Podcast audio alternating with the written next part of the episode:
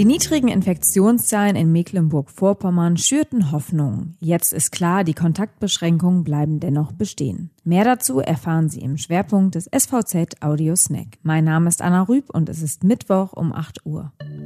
Zunächst die regionalen Nachrichten im Überblick. In einer Gartenanlage am Hopfenbruchweg in Schwerin wurde eine ältere Dame am Dienstagnachmittag schwer verletzt. Sie soll von einem 24-jährigen Tatverdächtigen überrascht und mit einer Axt angegriffen worden sein. Die Rentnerin wurde ins Krankenhaus gebracht, der Tatverdächtige von der Polizei verhaftet. Das Motiv des Übergriffs sei aber noch unklar.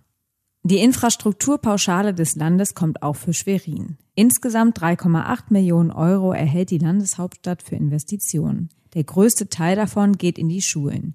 1,9 Millionen Euro will Schwerin für die Digitalisierung dieser ausgeben.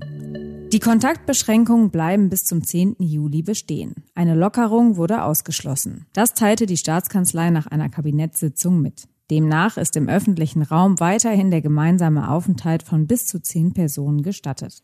Zudem können sich Angehörige von bis zu zwei Haushalten auch in größerer Personenzeit treffen. Die Regelung war zunächst bis zum 29. Juni befristet.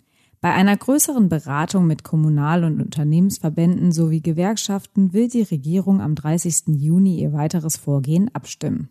Ministerpräsidentin Manuela Schwesig hatte angekündigt, dass bei einer Fortdauer der geringen Infektionsquote im Nordosten weitere Corona-Schutzvorkehrungen zurückgenommen werden könnten.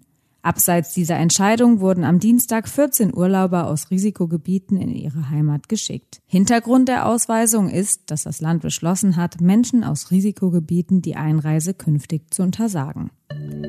Alle Artikel zum Nachlesen finden Sie auf svz.de-audiosnack.